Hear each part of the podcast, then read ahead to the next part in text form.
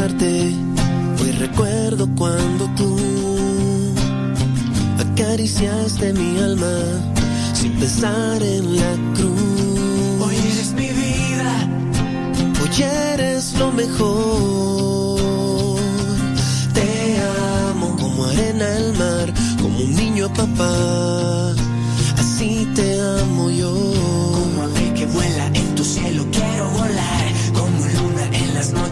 quiero brillar y en el libro de la vida por tu mano quedar.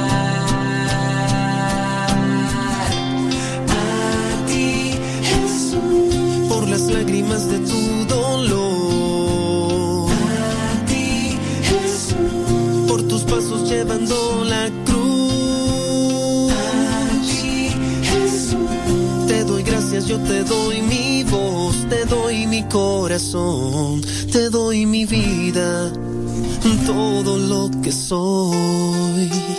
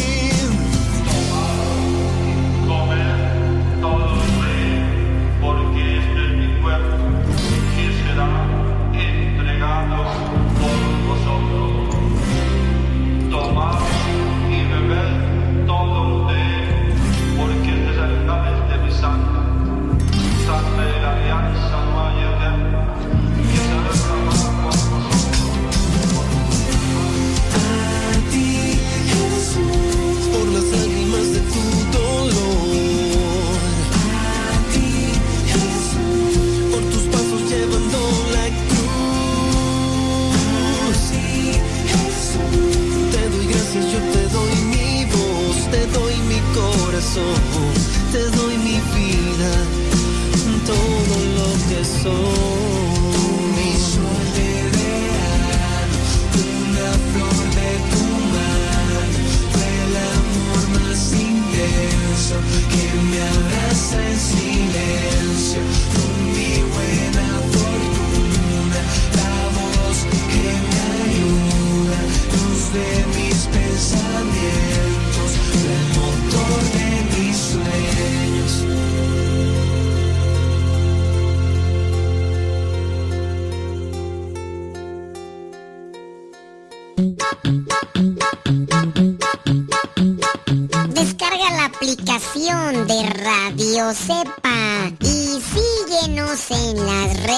sociales. Radio sepa, la aplicación. Te aseguramos que no te vas a arrepentir. Descárgala en tu tableta o tu teléfono.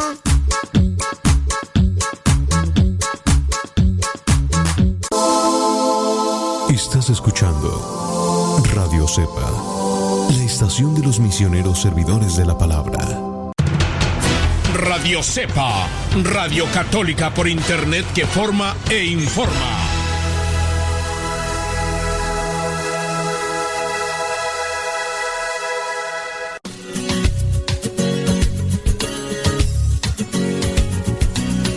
La evangelización no es un acto piadoso, sino una fuerza necesaria para la vida actual y futura de los hombres. Te invitamos pues desde ya a escuchar el programa Evangelizar sin tregua de los misioneros servidores de la palabra. Comenzamos.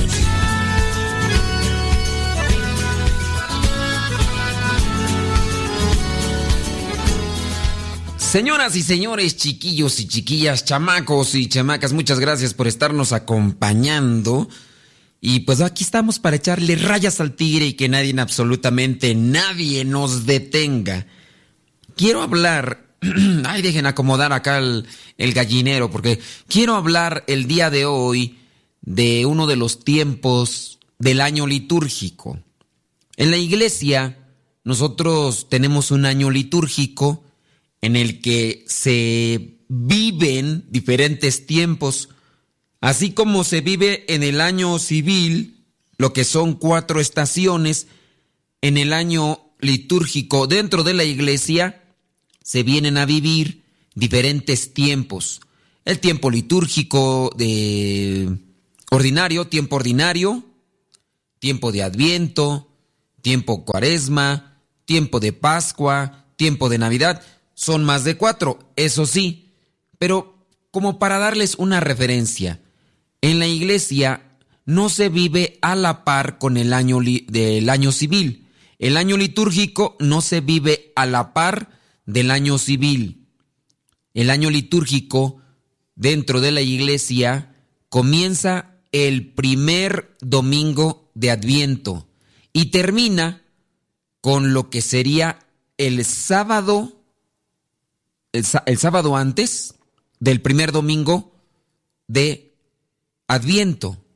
Algunos equivocadamente dicen que el año litúrgico termina con la solemnidad de Jesucristo Rey del Universo y están equivocados.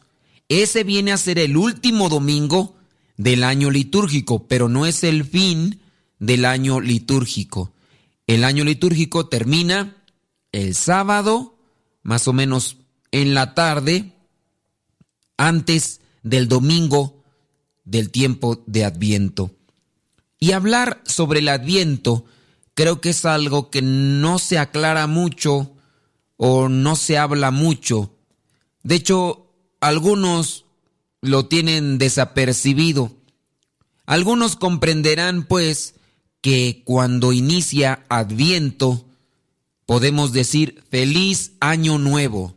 Feliz año nuevo porque se está iniciando un nuevo año litúrgico.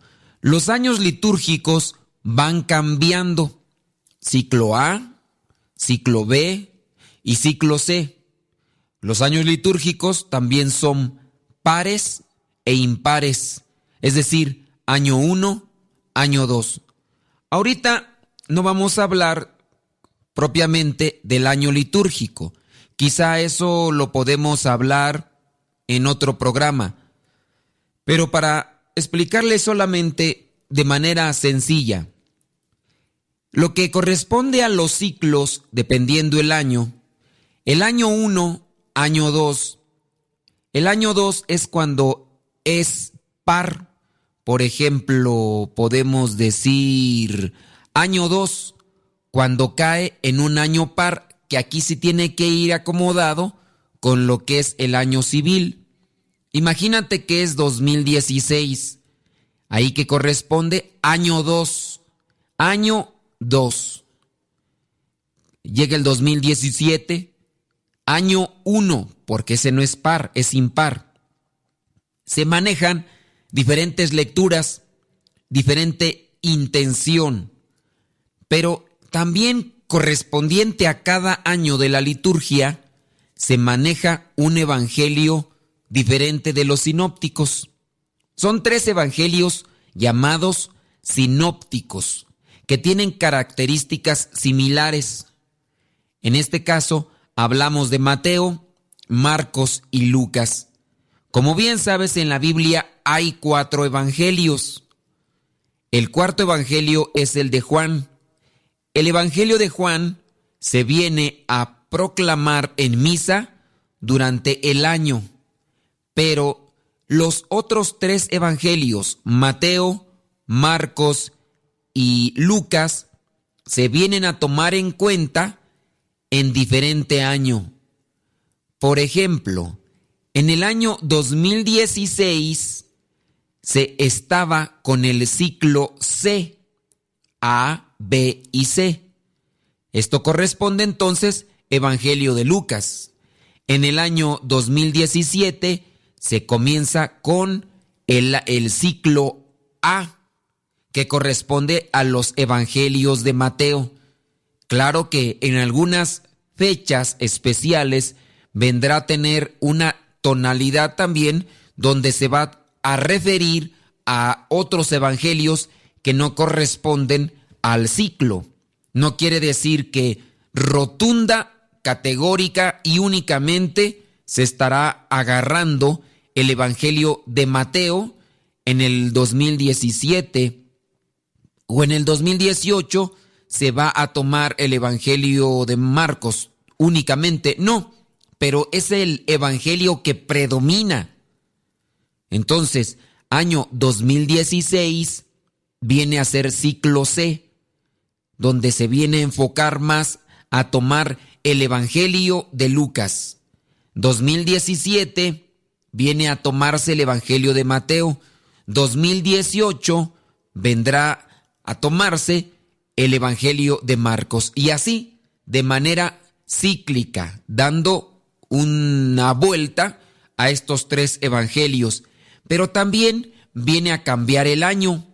Año 1, recordando que los años que no son pares, años pares, año 2, en este caso, de manera um, así sencilla, 2016 es el año par, 2017 año impar, año 1, 2018 ahí viene a ser número par, entonces es año 2 y así se va tomando año 1, año 2, pero también los ciclos van cambiando. De manera que al transcurso de tres años, prácticamente se viene a, leer la Biblia completamente en la misa. Más o menos tres, tres o cuatro años se viene a leer participando de misa, llegas a conocer lo que es la Biblia. Muchas personas conocen pasajes bíblicos solamente por referencia. Algunos quedan muy incrustados en la mente, por ejemplo, aquellos donde Jesucristo hace ciertos milagros que son muy actuales, son muy de nosotros, como por ejemplo las bodas de Caná, como por ejemplo la multiplicación de los panes, y de ahí para allá pues otros milagros más, pero los que son significativos son los que se incrustan con una vida ordinaria y que también corresponde a las necesidades de cada uno de nosotros. Todo esto se hace en el año litúrgico. En el año litúrgico comienza con el tiempo de Adviento. Después del tiempo de Adviento, después de cuatro semanas, que vamos a explicar también, viene el tiempo de Navidad, después tiempo ordinario, después tiempo de Cuaresma, después tiempo de Pascua, después tiempo ordinario y así vamos, caminando en el ciclo. Se utilizan colores, colores diferentes en el año litúrgico. En correspondencia al tiempo ordinario, se utiliza el color verde. En el tiempo de Adviento y de Cuaresma, se utiliza el color morado. Para el tiempo de Navidad y de Pascua, se utiliza lo que es el color blanco. Cada color tiene su significado. Por eso es que se utiliza en estos tiempos litúrgicos. Es año litúrgico, pero con diferentes etapas a las cuales se les nombra tiempo litúrgico. Así como estuviéramos hablando durante el año, las estaciones primavera, verano, otoño e invierno. En los lugares donde sí llega a existir un clima ideal y equilibrado, se viven estos, estas estaciones. Se sabe cuándo es la primavera, las flores, todo lo demás. Se sabe cuándo es verano, el calorcito. Se sabe cuándo es otoño porque el viento sopla, las, árboles, las hojas de los árboles caen. Y se sabe cuándo es invierno porque hace frío. Hay lugares donde esto no se vive y propiamente pues, no, no se conoce. En la cuestión del año litúrgico se nota también por el color, los colores. El verde significa esperanza. El verde significa esperanza. El, el morado en el tiempo de Adviento significa espera. En el tiempo de Cuaresma significa penitencia y sacrificio. El color blanco significa alegría. El color blanco, como mencionamos, se utiliza en tiempo de Navidad y en tiempo de Pascua, alegría. Alegría en tiempo de Navidad porque el Salvador ha nacido y en, tiempo de Pascua porque Jesucristo ha resucitado. Durante lo que es el año litúrgico, hay algunas fechas en las que se utilizan otros colores. Por ejemplo, el rosa.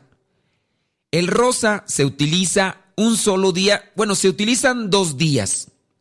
El tercer domingo de Adviento y creo que es el segundo domingo de Cuaresma, no recuerdo si es el segundo o tercero de Cuaresma. Y eso es así como se llama. El rojo significa el martirio o el fuego del Espíritu Santo.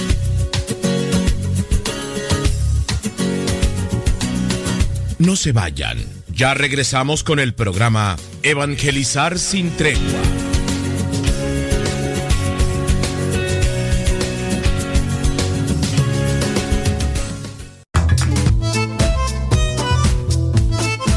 Tienes preguntas para el programa, ve a la página de Facebook programa Evangelizar sin tregua y ahí déjanos tu pregunta y también ten paciencia para que podamos responder. Recuerda, la página se llama Evangelizar sin tregua. Programa Evangelizar sin tregua. Así se llama la página, programa Evangelizar sin tregua y ahí déjanos tu pregunta y vamos a responderte aquí en el programa.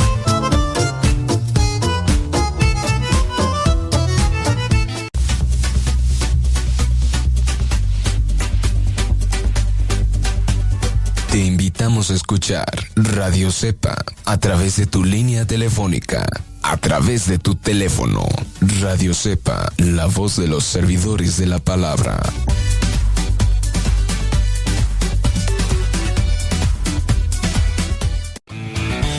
Radio Cepa se escucha por internet, pero si no tienes internet, escúchanos en México marcando el número 899 274 66 69 899 274 66 69 o al número 899 274 77 81 899 274 77 81 Si te encuentras en Estados Unidos marca el número 701-719-42-24.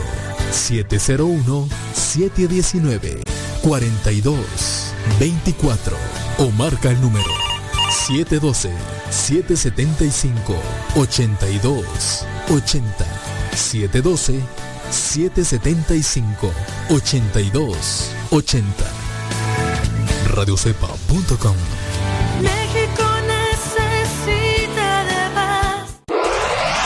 www.radiocepa.com transmite desde el Seminario de Teología de los Misioneros Servidores de la Palabra, ubicado en Texcoco, Estado de México.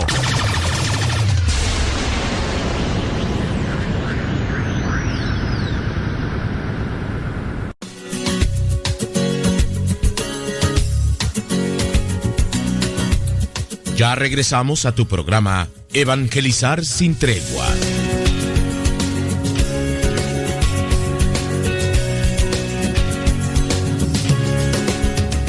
Vámonos explicando pues lo que significa la palabra adviento.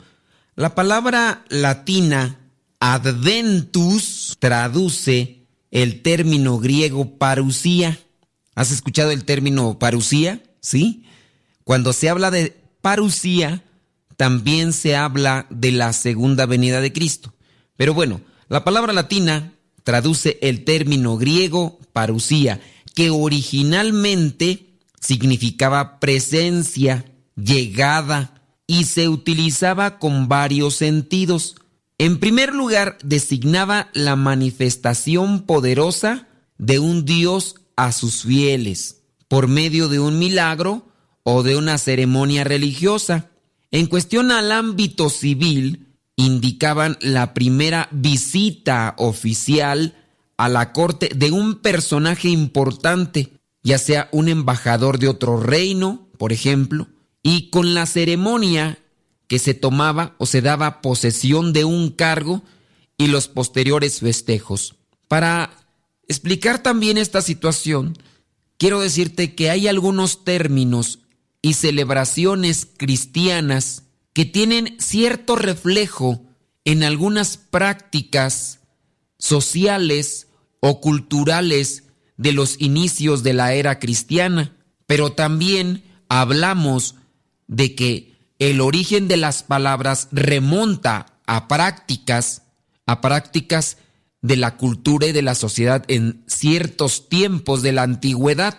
Y en este caso, la palabra adventus reflejaba estas situaciones que te hemos comentado con la intención de preparar o de solemnizar, no creamos y no lleguemos a pensar que estas palabras son eminentemente cristianas. Por ejemplo, solemnizar, ser solemne, no se refiere solamente a una misa que sea solemne, sino hablamos de un cierto tipo de categoría para una celebración. Igual, la palabra adviento refiere ya en aquellos tiempos antiguos, hablando de lo que sería la cultura griega, refiere a esta situación de preparación. Esto lo menciono para tenerlo presente. Dicho sea de paso, puedo presentar algo que hemos repetido constantemente con referencia a la oración del Ave María. Nosotros conocemos el Ave María, aunque no decimos Ave María, decimos Dios te salve María, pero nosotros conocemos esa oración como Ave María, porque la oración en latín dice así, Ave María, y es de ahí que se toma el nombre de esa oración. Y decimos, te vas a rezar un Ave María, y las otras personas a veces no saben qué es un Ave María o cuál es la oración del Ave María, pues es Dios te salve María, llena eres de gracia. Esto le digo porque apenas me acaba de pasar estando en la confesión, le dije a una persona, te vas a rezar diez Aves Marías. ¿Y cuántos Dios te salve voy a hacer? Dios te salve, ¿a cuál oración te, refieres? Dios te salve, Reina y Madre, misericordia y dulzura. A esa no. Dios te salve, María, llena eres de gracia, el Señor es contigo. Digo, no, es que ese es el Ave María. Dice, sí, pero yo los conozco como Dios te salve. Bueno, esta oración se llama Ave María porque así es en latín. Ave María. También encontramos que en griego se dice Ave María. Ave María que jaritomene jocurios metasú. Esto es en griego. Y entonces, lo que son algunas palabras que tenemos nosotros refieren al griego y al latín.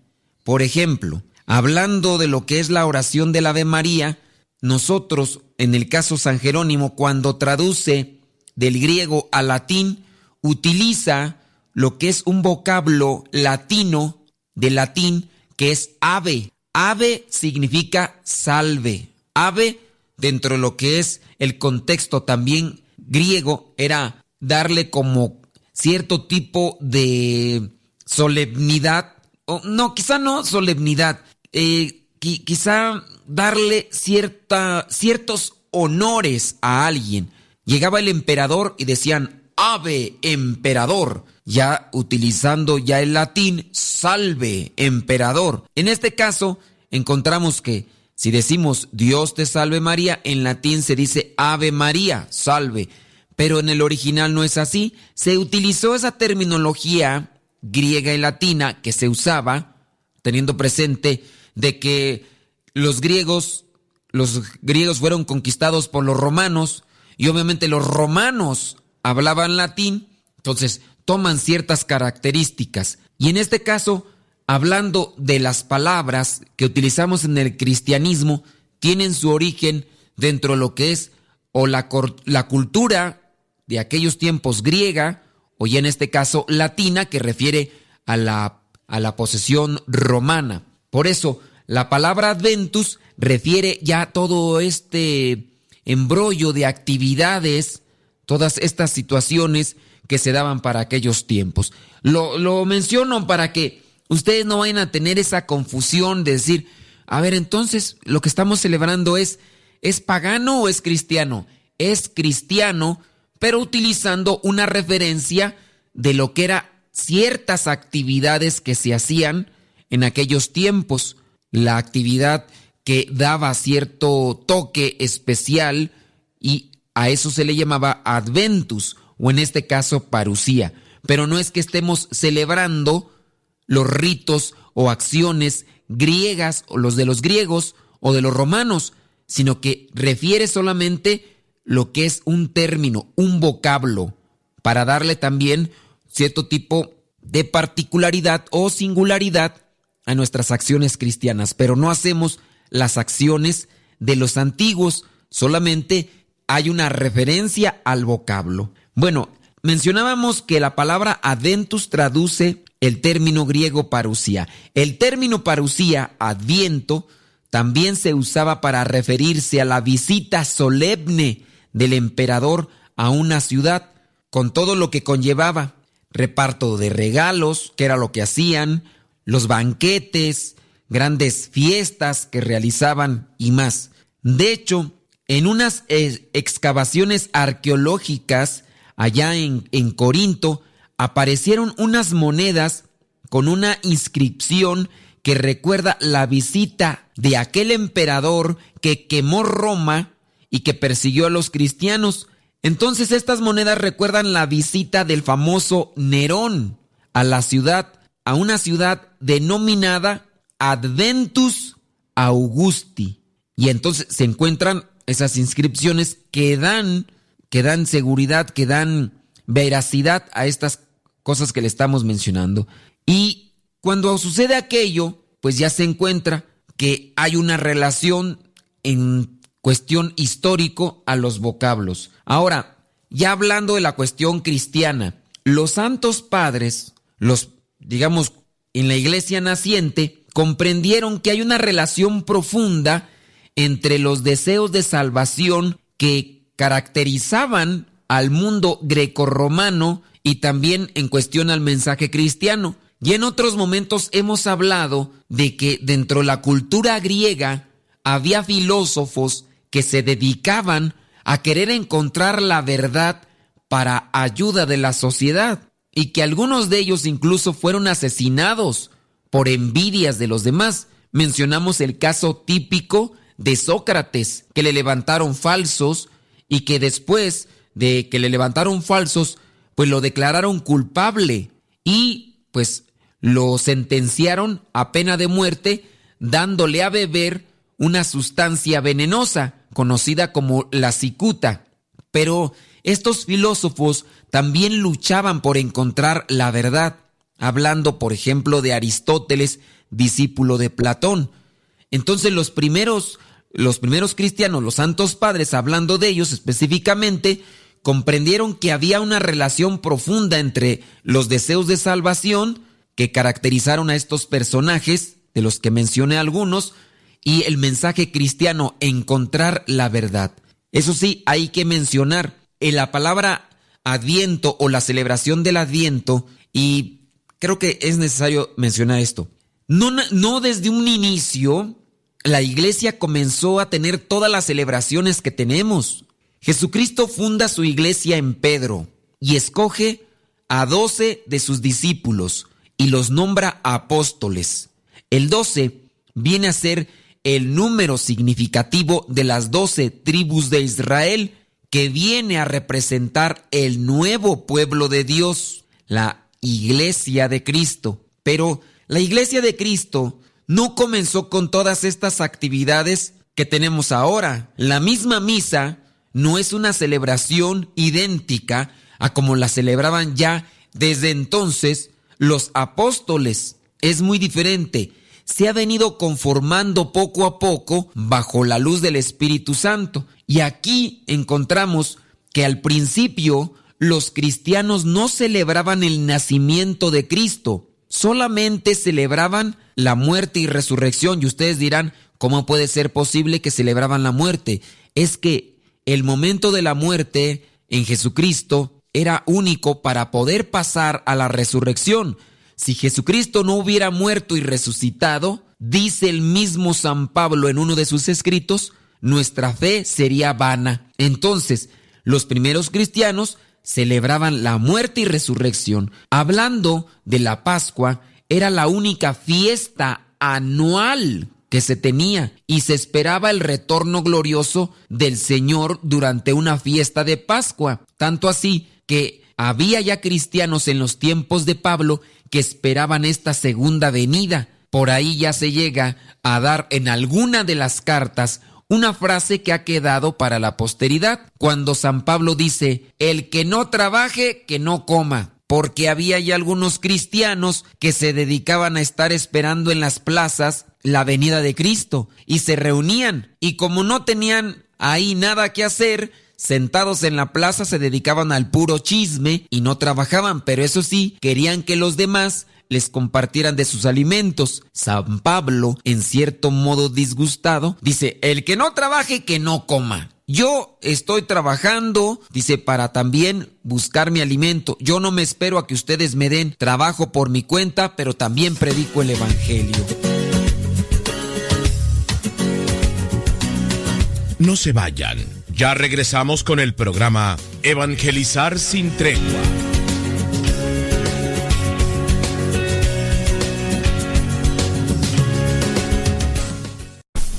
Estamos evangelizando por medio de la radio. Escuchas radiocepa.com. Síguenos por Twitter y Facebook. Búscanos como Radio Cepa. Estás escuchando Radio Cepa, la estación de los misioneros servidores de la palabra. Escucha radiocepa.com.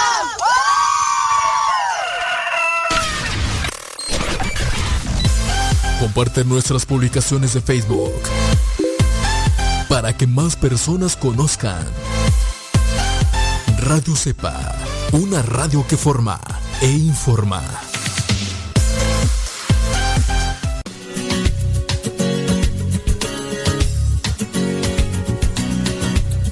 Ya regresamos a tu programa Evangelizar sin tregua.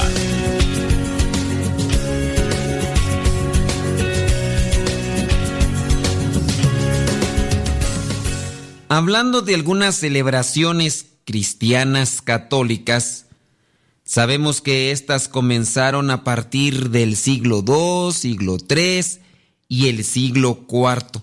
Hablando sobre el tiempo de Adviento o la celebración del tiempo de Adviento, esto viene a comenzar por allá en el siglo IV. En el siglo IV, a partir de este siglo, se generalizó lo que era la celebración de la Navidad. Y hay un personaje importante que en aquellos tiempos llega a comentar ya algo, hablamos de San Agustín.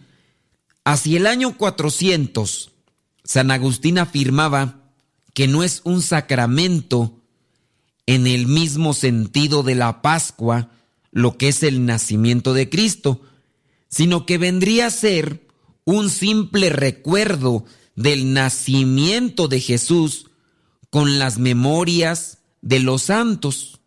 Fíjense, esto lo dice en su momento San Agustín. Obviamente, el hecho de que algunos santos hayan dicho algunas cosas no quiere decir que todo lo que ya en su tiempo mencionaron dichos santos vendría a ser como un cierto tipo dogma de fe. Para esto también podríamos incluso rescatar o resaltar la figura de Santo Tomás. Santo Tomás de Aquino, uno de los hombres dentro de la iglesia que podríamos decir es de los más chipocludos, de los más sabiondos, de los más sabios. Y aún así, en la actualidad, se pueden sacar algunas cosas en las cuales estaba equivocado Santo Tomás. Pero este tipo de cosas no es que sean realmente relevantes en cuestión de la fe, como para tomarlo como algo tipo herejía, que ahí sería la diferencia. No se, no se podría declarar santo, en este caso a Santo Tomás, si él hubiera dicho, por ejemplo, que Cristo o que Jesucristo no es Dios. Si Santo Tomás hubiera dicho que Jesucristo no es Dios, pues se le tomaría como hereje y entonces no se le hubiera declarado santo. Pero en el caso también de San Agustín, que viene a decir que la celebración de la Navidad no viene a ser tomada como un sacramento, no es algo tan relevante como para decir, bueno, por andar diciendo eso San Agustín ya no va a ser santo, incluso va a ser hereje. No es algo tan relevante, pero ya a partir de lo que es este siglo IV, se viene a tomar lo que sería la celebración de la Navidad, es decir, natividad, que significa nacimiento de Cristo. Por lo tanto, menciona San Agustín, no, no necesitaría en la iglesia de un tiempo previo de preparación para tener una, eh, pues una profundización más sobre este misterio del nacimiento. ¿Por qué? Porque San Agustín así lo veía, dice, no, pero lo más importante es la muerte y resurrección de Cristo. Eso es lo importante. Pero fíjense lo que son las cosas. 50 años después de San Agustín, hablando propiamente de San León Magno, afirmó que sí lo es y que sí es importante. Y entonces viene ya a ser tomado más en cuenta. El único sacramento de nuestra salvación se hace presente cada vez que se celebra un aspecto del mismo, dice San León, por lo que la Navidad es ya el inicio de nuestra redención que viene a culminar con lo que es la celebración de la Pascua. Lo que son estas consideraciones posibilitaron un, pues un desarrollo teológico y litúrgico que se vino a dar dentro de la iglesia hasta que se formó lo que vendría a ser un ciclo celebrativo diferente ya al de la Pascua que ya se celebraba desde, desde los inicios de la iglesia. Eso sí se ha tenido siempre presente. Pero a partir de estos siglos y a partir de estas situaciones, investigaciones, análisis y reflexiones de los santos padres, se viene a tomar en consideración que el nacimiento de Cristo es sumamente importante y ya entonces viene a celebrarse con tono de solemnidad, aunque sí fue una forma o una actividad dependiente de lo que sería la Pascua, es decir, el nacimiento del Salvador y la muerte y resurrección del Salvador. En Pascua se celebra lo que es llamado el misterio redentor de la pasión, muerte y resurrección de Cristo. En Navidad se celebra la encarnación del Hijo de Dios, del Verbo. Y así pues viene a prolongarse ya lo que sería hasta el momento en lo que Él viene a hacer la liberación.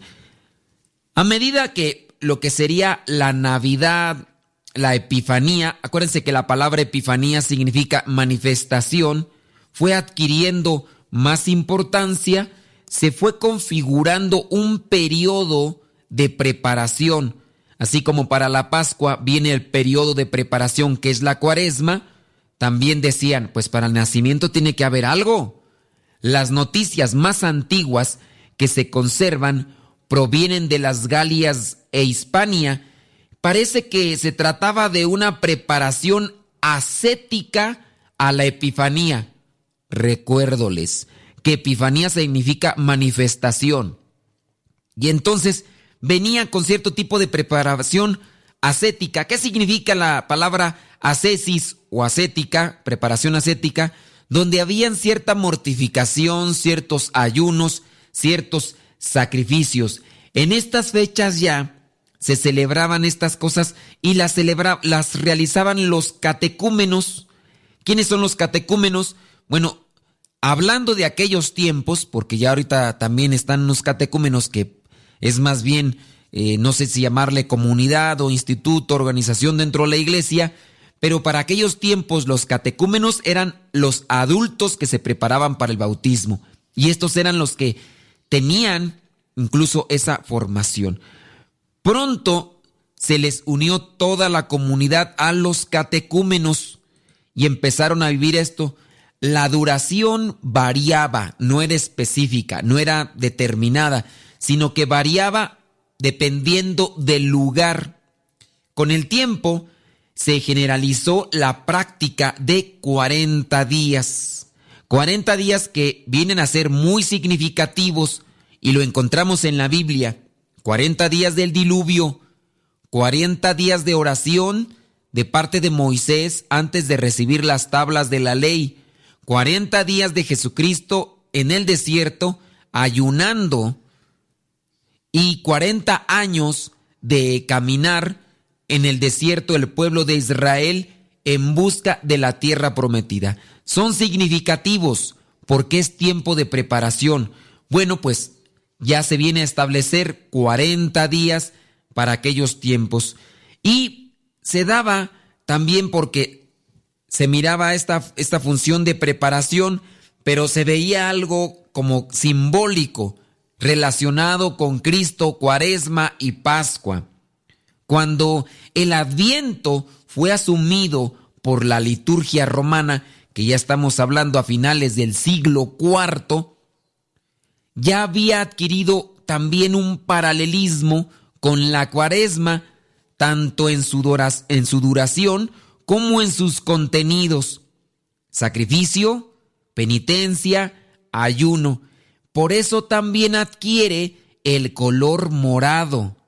De hecho, los antiguos sacramentarios romanos contienen oraciones para seis domingos que se conservan hasta el presente en las liturgias hablando por ejemplo la liturgia ambrosiana y la mozárabe, que ya también hemos hablado de los diferentes ritos católicos en la iglesia que son muy distintos entre sí.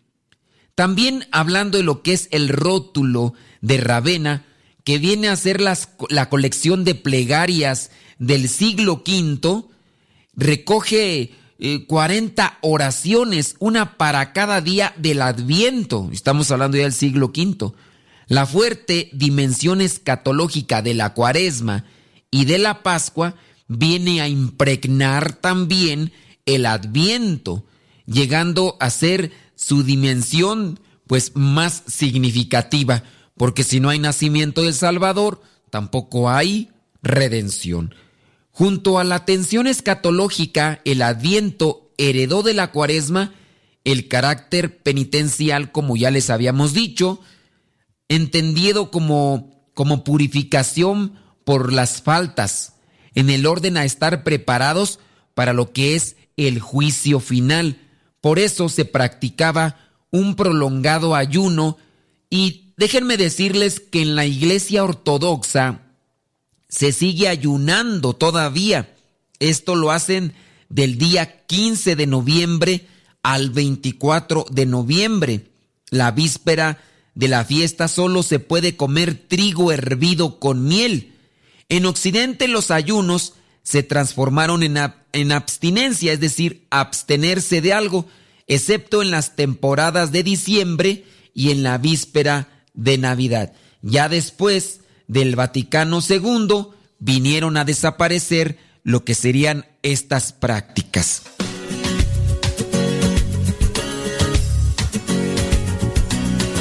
No se vayan. Ya regresamos con el programa Evangelizar sin tregua.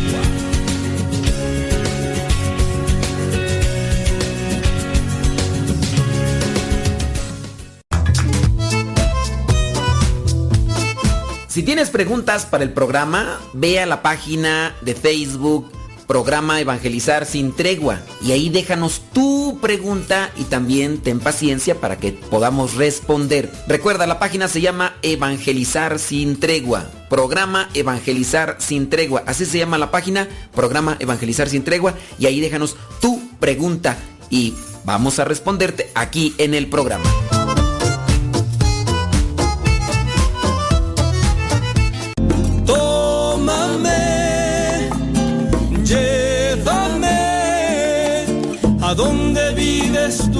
Quiero conocer.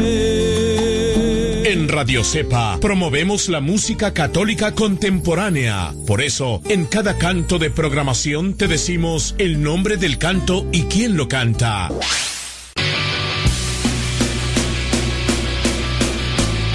de tu palabra y no puedo parar. Lo que me das en ningún lado lo puedo hallar.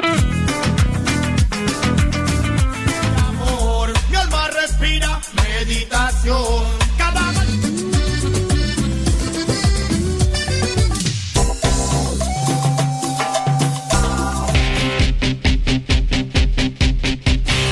En oración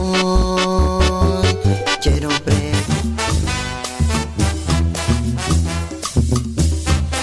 Más géneros de música católica aquí en radiocepa.com, la estación por internet de los misioneros servidores de la palabra.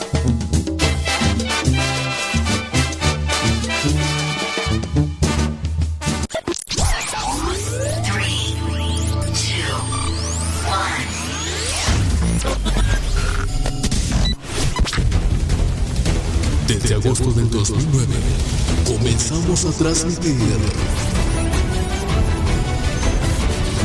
Gracias a Dios y gracias a ti. Radio Cepa, una radio que forma e informa.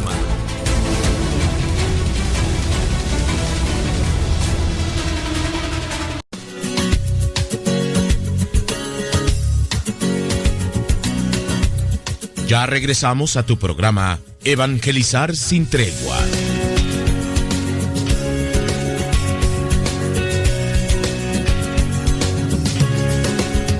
Algo que puede ser importante también decir es, en correspondencia al año litúrgico y hablando sobre lo que es la cuaresma y el tiempo de Pascua, ¿por qué la Pascua tiene una fecha movible? Navidad no, Navidad siempre se celebra el 24 de diciembre en la noche, lo que es la Nochebuena y la Navidad. ¿Cuántos días dura la Navidad? tenemos que fijarnos en el calendario litúrgico, porque la Navidad dura a partir del día 25 de diciembre hasta lo que vendría a ser la fecha en la que se celebra el bautismo del Señor, obviamente un día antes de esa fecha, que a veces cae en domingo y a veces cae en otro día, también dependiendo a la fecha movible de el tiempo de Cuaresma. La pregunta, ¿Por qué Cuaresma no tiene una fecha fija? Porque Cuaresma, la Pascua, que es lo que celebramos, no tanto la Cuaresma, la Pascua, que es lo importante para nosotros, la Pascua, a similitud del pueblo de Israel, se celebra cuando es la liberación, la liberación del pueblo de Israel que sale de Egipto. Como sale de Egipto, sale en la primera luna llena de después del equinoccio. Por eso la fecha de Pascua de la resurrección del Señor no tiene fecha fija.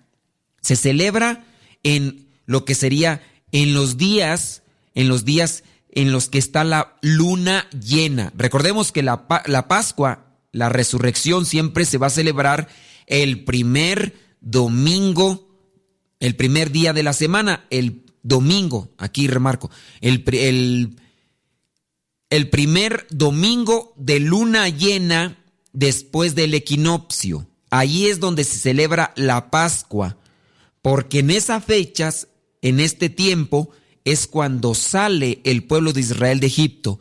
La liberación del pueblo de Israel de Egipto sucedió en esa primera luna llena después del equinoccio. Y por lo tanto entonces no hay una fecha fija.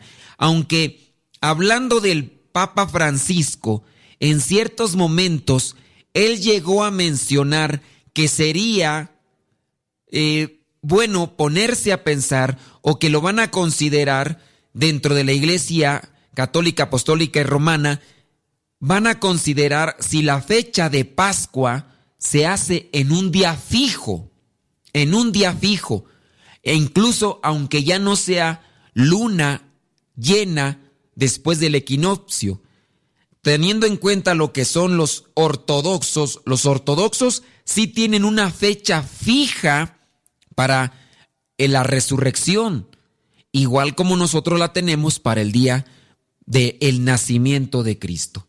Pero eso se los menciono para las dudas que puedan surgir con respecto. Estábamos hablando pues de lo que es este carácter penitencial que se daba en aquellos tiempos y que después en el Concilio Vaticano II vienen a desaparecer. Igualmente, en aquellos tiempos se generalizó el uso del color negro en los ornamentos sacerdotales. Los diáconos no vestían dalmáticas, sino otro tipo de vestimenta llamada planetas, que es un tipo de casulla pero más pequeña y plegada por la parte de atrás. Se eliminaron, ya desde aquellos tiempos, se eliminó el canto del gloria. Tú, si participas de misa en estos tiempos, sabes que en Adviento y en Cuaresma no se canta el gloria. Y los coros que cantan el gloria es porque no están bien formados y solamente se dedican a cantar sin informarse de lo que se debe y no se debe cantar. Hay que ayudarlos y rezar por ellos porque cuando vas y les dices, oye, pero en Adviento no se canta gloria, se enojan todavía. Hay que rezar por ellos para que no se enchilen tan pronto. También se eliminó el canto del Te Deum y el Ite Misa Est. En aquellos tiempos, al final de la misa, bueno, todavía en latín, nosotros celebramos todavía en latín y al final decimos Ite Misa Est, que si lo traducimos al español, vendría a ser como vayan a compartir lo que aquí hemos celebrado, algo así. También se eliminó lo que fue el sonido de los instrumentos musicales en Cuaresma y en Adviento. También se prohibió la celebración de las bodas solemnes. Después del, del rezo del oficio divino, estaban prescritas algunas oraciones que se tenían que hacer de rodillas. En algunos lugares, para asemejarlo todavía más con la cuaresma, en los últimos días de Adviento se cubrían con velos las imágenes y los altares, igual que en el tiempo de la pasión. Por eso hay algunas iglesias que todavía a usanza de tiempos antiguos vienen a cubrir las imágenes. Pero, como menciono, estas eran unas prácticas que se realizaban hace muchos años, todavía a similitud del tiempo de cuaresma en adviento. Esto ya no está, esto solamente quedó en el color morado. Durante siglos, el himno más usado en las misas y en el oficio fue el Rorate Coeli de Super, et, nubes pluant yestum, que es el de Isaías capítulo 45, versículo 8. San Gregorio Magno redujo la duración del adviento en Roma a cuatro semanas. Las cuatro semanas evocaban la espera mesiánica del Antiguo Testamento porque se interpretaban con, como el recuerdo de los cuatro mil años pasados entre la expulsión de Adán del paraíso y el nacimiento de Cristo. Según los cómputos de aquella época. En los momentos actuales el tiempo de Adviento comienza con lo que es las primeras vísperas del domingo primero de Adviento, es decir, el sábado en la tarde. En este caso, sería bueno también tratar de ver lo que son algunos signos, signos propios del el Adviento. Muchas veces podemos tener signos de Adviento o Navidad en la casa, pero pues a veces nada más los tenemos por adornar. No les damos un uso adecuado para que nosotros para que a nosotros nos puedan servir ellos y a tener una espiritualidad con referencia a estos tiempos. Hablando, por ejemplo, de la corona de Adviento. Cuando llega este tiempo, tú adquieres tu corona de Adviento, lejos de tenerla como adorno, la utilizas, la usas para hacer tiempos de oración con tu familia. Por ejemplo, el prender la primera, primera vela el primer domingo y durante esa semana encenderla en diferentes tiempos del día, de la semana y hacer oración mientras la tienes encendida.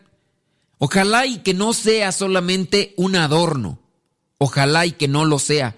Que sea, en este caso, algo que te ayude a entablar una conexión con Dios por medio de la oración y también convocando a toda tu familia para que tengan estas bonitas tradiciones que nos pueden impulsar y motivar a hacer más oración, más piadosos, pero sobre todo a preparar nuestro corazón, teniendo presente que se inicia un año litúrgico, pero también hay que preparar nuestro corazón para la venida del Señor, es decir, para el nacimiento. Se pueden colocar lo que son algunos signos como colores, algunas lucecillas, en el caso de los nacimientos y otras cosas más que pudieran ayudar. Los, los signos, sin duda, también transmiten una enseñanza. Hablando de la corona de Adviento. La corona de Adviento viene a dar a entender este ciclo, este círculo de vida en el que entramos en el momento en que aceptamos a Dios en cada una de nuestras vidas. Entonces, aquí viene a darse esta forma circular porque el círculo no tiene ni principio ni fin, pero también es señal del amor de Dios que viene a ser eterno, sin principio y sin fin, y también de nuestro amor a Dios y al prójimo, que nunca debe de terminar.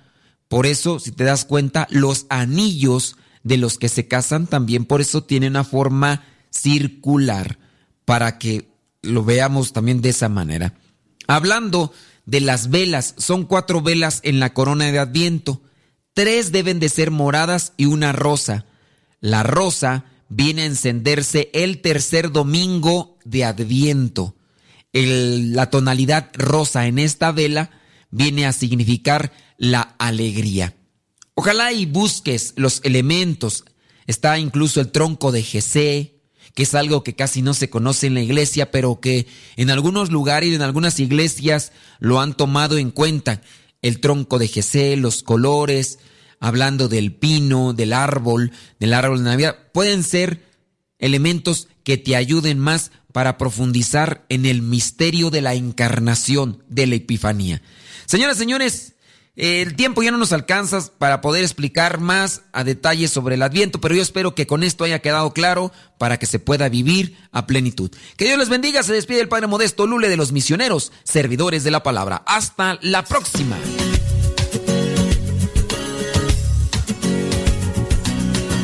Por ahora, el tiempo se ha agotado, pero te esperamos en la próxima, en el programa Evangelizar sin tregua. Misionero tu iglesia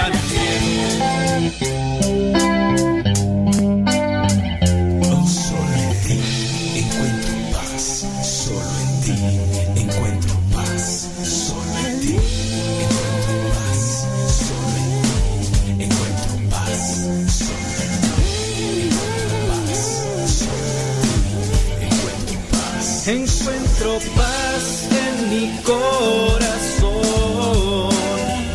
Encuentro paz en mi interior. Encuentro paz en la oración. Encuentro paz solo en ti, mi Dios.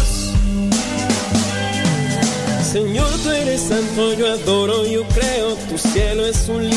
de páginas bellas, tus noches tranquilas, mi símbolo leo, escribe tu mano con signos de estrellas. el caos encierra, tú miras el caos y la luna, entonces sumida en las aguas que ciñen la tierra.